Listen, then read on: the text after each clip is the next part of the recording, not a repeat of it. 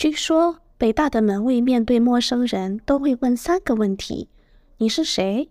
你从哪里来？你到哪里去？这三个问题其实是流传自古希腊，号称是人类的哲学终极问题，困扰了人类数千年。但是如果门卫遇到的是路德维希·波尔兹曼，那波尔兹曼就会微微一笑，信手拈出三公式，娓娓道来宇宙的前世今生，估计会让大隐隐于市的门卫们战战兢兢，汗不敢出。大家好，这是杰的群音谱，我是主持人杰，欢迎大家再一次收听我们的节目。本期节目，我们为大家介绍第一部分的波尔兹曼。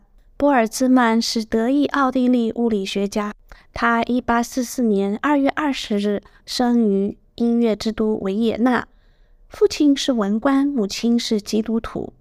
15岁的时候，他的父亲病逝，第二年弟弟也夭折了，家庭的经济状况极端的困难。青少年时代的波尔兹曼聪明伶俐。兴趣广泛，学习成绩也始终在班上名列前茅。一八六三年，十九岁的他进入著名的维也纳大学学习物理和数学专业。大学毕业后，他继续攻读博士学位。一八六六年，不满二十二岁的波尔兹曼完成了他的博士论文，论文的题目是《力学在热力学第二定律中的地位和作用》。在这篇论文中，他利用原子运动轨道闭合的假设，将熵的表示与力学的最小作用原理直接联系起来，试图从纯力学的角度证明热力学第二定律。但是他在博士论文中所提出来的假设是难以令人置信的，证明也就没有得到同行的认可。那过一会儿呢，我们会谈到这个假设。在物理学界所引发的旷日持久的争论。同年，也就是1866年，麦克斯韦相继发表了两篇关于气体动力学方面的论文，并计算出了分子速度的麦克斯韦分布律。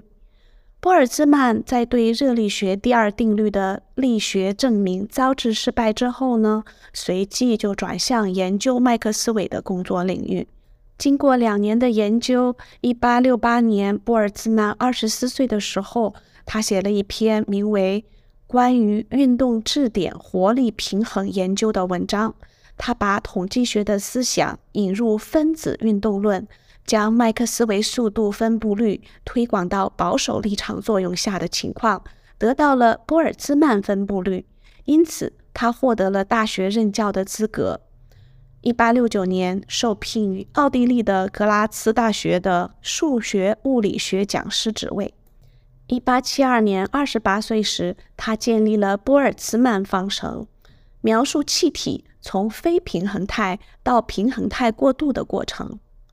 一八七七年，三十三岁时，他提出了著名的波尔兹曼熵公式。后来，普朗克将这个公式加入了一个常数。他为了纪念波尔兹曼呢，就把这个常数称作波尔兹曼常数。我们会在下一期节目第二部分的波尔兹曼介绍熵公式的概念。到十九世纪末期，波尔兹曼与斯科潘一起建立了斯科潘波尔兹曼定律。波尔兹曼的学术之路似乎一帆风顺，取得了许多的伟大的成就。然而，一九零六年九月五日。那个阴晦的下午，波尔兹曼这位伟大的物理学家却自杀身亡了。就个人因素而言，波尔兹曼的死与他的性格是有关的。他孤僻内向，导致了严重的抑郁症。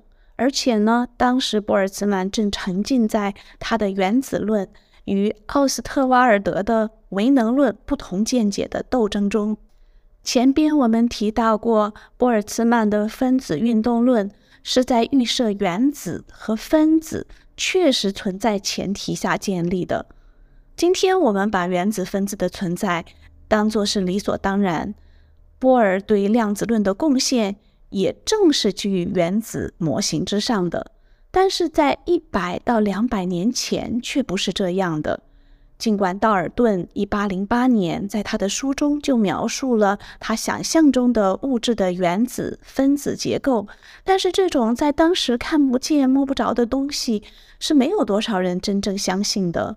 一直到道尔顿之后，过了八九十年，波尔兹曼时代，他还在为捍卫原子理论与唯能论的代表人物做艰苦的斗争。那唯能论是什么意思呢？在十八世纪的分析力学大发展之后，能量的概念深入人心，力的概念几乎被抛弃。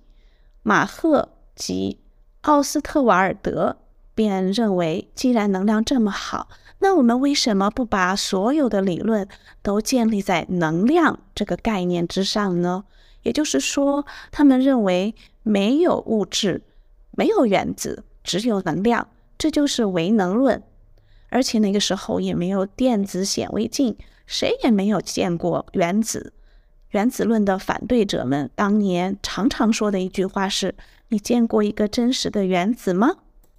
当时的波尔兹曼当然也无法看见原子，但他凭着自己的物理直觉，相信原子的存在，认为物质是由分子、原子组成的。波尔兹曼不能看着唯能论者靠一派胡言乱语。毁掉自己毕生的心血，于是他展开了与唯能论长达十年的论战。波尔兹曼有杰出的口才，但提出唯能论的德国化学家奥斯特瓦尔德也非等闲之辈。他机敏过人，应答如流，且有在科学界颇具影响力，却又坚决不相信原子的马赫做后盾。而站在博尔兹曼的这一边的原子论支持者看起来寥寥无几，而且大多数都是那些不太会耍嘴嘴皮子的实干家，并不参加辩论。因此，波尔兹曼认为自己是在孤军奋战，精神痛苦，闷闷不乐。实际上，唯能论与原子论两种理论在当年没有实验支撑的情况下，很难分辨对错。这也就是波尔兹曼困惑之处。爱因斯坦后来评价波尔兹曼这么说的：“他明白自己有着那个时代最睿智的头脑，这也是他自负的资本。但是他的自卑也是明显的。一旦有很多人站在他的对立面，他就会惴惴不安，反复的思考自己是否有这样或那样的错误。”波尔兹曼自信他的物理直觉，又无法证明原子存在，因此他实际上不仅仅是在与对手辩论，而且也是在与自己辩论。自己和自己辩论十年无果，这才是他感觉无比悲哀的真正原因吧。一九零五年四月，风华初露的爱因斯坦完成了论文《分子大小的新测定法》，提出。通过观察由分子运动的涨落现象所产生的悬浮粒子的不规则运动，来测定分子的大小，以解决半个多世纪来科学界和哲学界争论不休的原子是否存在的问题。这场论战是以波尔兹曼的取胜而告终的，但是长长的辩论过程使波尔兹曼精神乏躁不能自拔，痛苦与日俱增。最后只能用自杀来解脱心中的一切烦恼。一九零八年，法国物理学家佩兰以精密的实验证实了爱因斯坦的理论预测，从而无可非议地证明了原子和分子的客观存在。这使奥斯特瓦尔德于一九零八年主动宣布，原子假说已经成为一种基础巩固的科学理论。而此时，距离波尔兹曼自杀已经有两年了。只有刻在波尔兹曼墓碑上的商公室，伴随着已经长眠的波尔兹曼。说到商公室，大家还记得节目开始的时候，北大门卫问的三个终极哲学问题吗？对了，你是谁？从哪里来？你到哪里去？那你想知道波尔兹曼？用他的商公式怎么来回答这个问题的吗？那请大家收听我们的下一期节目我们下期节目再见。